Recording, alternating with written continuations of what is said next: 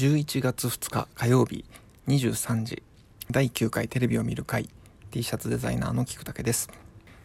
えっ、と今日は昨日放送された100分で名著の、えー、ドストエフスキー・カラマーゾフの兄弟の話をしたいと思います。でこれは、えー、2019年の12月のアンコール放送でなんですけども、えー、140年前のドストエフスキーの世界最高峰の小説と言われている作品で、まあ、父親殺しの話なんですけども、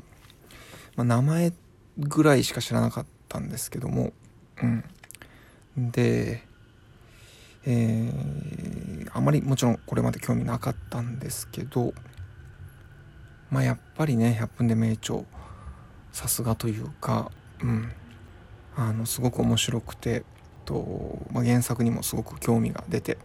で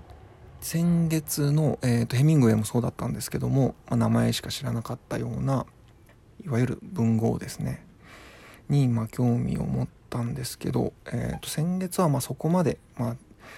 えー、と原作例えば「老人と海」とか原作を渡ろうっていうところまではいかなかったんですけど今回の「カラマーゾフの兄弟」はとても面白そうだなと思ってでただまあねあのボリュームがと小説で全5巻で何回、えー、いろんな人が、まあ、挫折するで有名なんですけども、えー、そういえば昔あのドラマ化されてたなっていうのをちょっと記憶が蘇ってきてで調べてみたら2013年なので8年前ですね。フジテレビの春ドラマでドラマ化されてて。でこれが今 FOD フジテレビオンデマンドのサービスがあるので、まあ、これ便利ですよね本当。えーと、月980円なんですけど、えーと、それで見れるということで早速加入しました。で35分のドラマが11話分なので全体でいうと5時間半のボリュームになっています。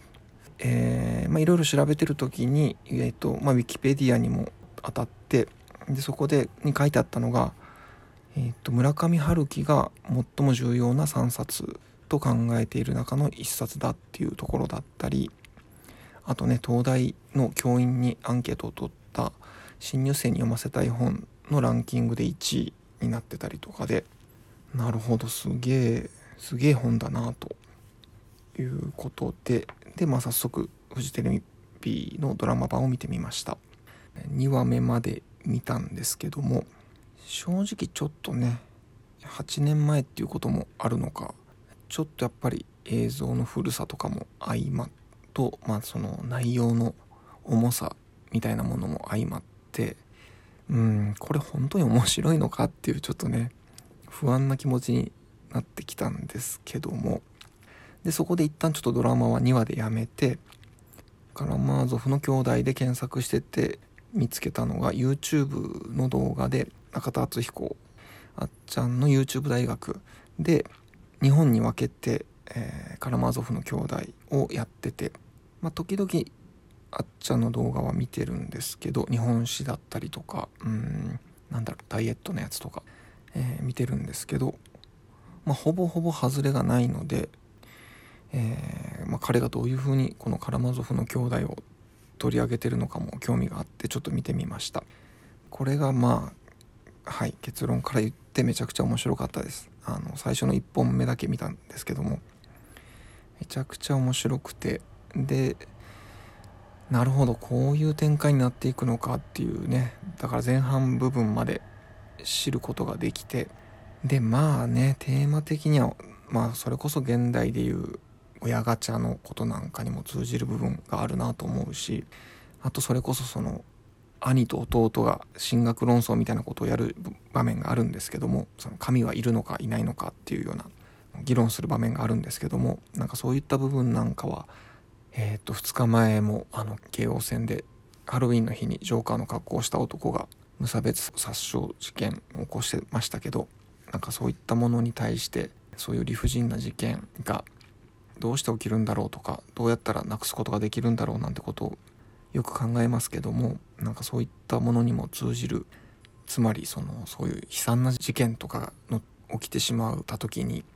神が本当にいるんだったらじゃあその時神は何をしてんのよっていうね問いかけだったりっていうのは現代にも通じるものがあるなと思ったりしました。でまあそういう哲学的な部分もあるしでさらにはその異母兄弟のことだったりうん父親には前妻がいて5歳がいて、えー、その妾がいたりそこには自殺もあったりっていう複雑な家族のドラマもあるしでさらにはそこに、えー、肉親同士でその女を奪い合うようなそういう恋愛の要素も入ってくるしで、えー、最終的にはその父親殺しの物語なので一体誰が父親を殺したのかっていうそのミステリーの要素も複雑に絡んでてさすがの世界最高峰の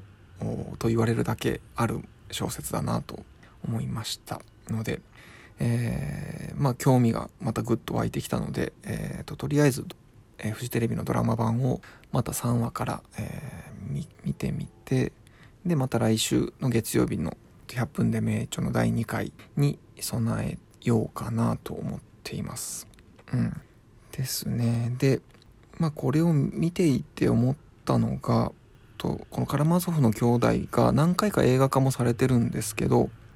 僕的にはドラマ版があってよかったなとすごく思ったんですね。っていうのが最近その映画っていうフォーマットに限界をこう感じるところがあって特に原作ものを2時間でまとめるっていうのがなんかことごとく失敗してるんじゃないかなっていう思いがあってで例えばこのカラマーゾフの兄弟にしても原作のボリュームがものすごく大きいのでこれをね2時間でまとめるっていうのはなかなか無理があるというかやっぱり原作を読んだ人からするとあれが入ってないこれが入ってないっていうようなことになると思うしうん。でやっぱそれら全てが相まっての一つの作品なのでやっぱそこ引いちゃうとなかなかね成立しないというか原作の良さが出ないと思うので。で例えばその、えー、僕牛島くんが大好きなんですけどあれなんかも、えー、地上波の連続のドラマの時は面白かったんですけどやっぱりこうねあれが2時間の映画化に2回ぐらいされたのかな。なんかやっぱ映画版は面白くないなと思ったしうん。なんかね2時間で原作ものを2時間でまとめるっていうのは厳しいなと。で逆にだから可能性を感じてるのはあのベタですけどやっぱり地上波のドラマ1時間を10回合計10時間のフォーマットだったりあとはやっぱり何といってもネットフリックスですよね。うん。まあ例えば全裸監督だったりあとまあデビルマンとかもすごく面白かったですね。でまあもちろん最近で言うとイカゲームも面白かったしイカゲームがあの新しいなと思ったのが時間がもう縛られてないというか1時間大体1時間なんですけどと一番最後から2つ目のやつなんかは30分っていう。だからそこの長さにも縛られてないっていうねだから余計にそこの30分の部分を水増しして1時間にしようとしてないので本当に面白いことができてるんじゃないかなと思ったりしました。というわけでちょっと今週はとちょっと熱海の土石流の新作が出せてなかったりあとイカゲームの新作も出せてなかったりしてそこを本当はやりたかったんですけどちょっと昨日見た100分で名著のカラマーゾフの兄弟がとても面白かったのでついついちょっとそっちに今ハマってるとこですね。はい。なのでちょっと今そこを見てみてからまた、えーと、イカゲームの新作の T シャツのデザインなんかも再開したいと思います。はい。というわけでまた明日お会いしましょう。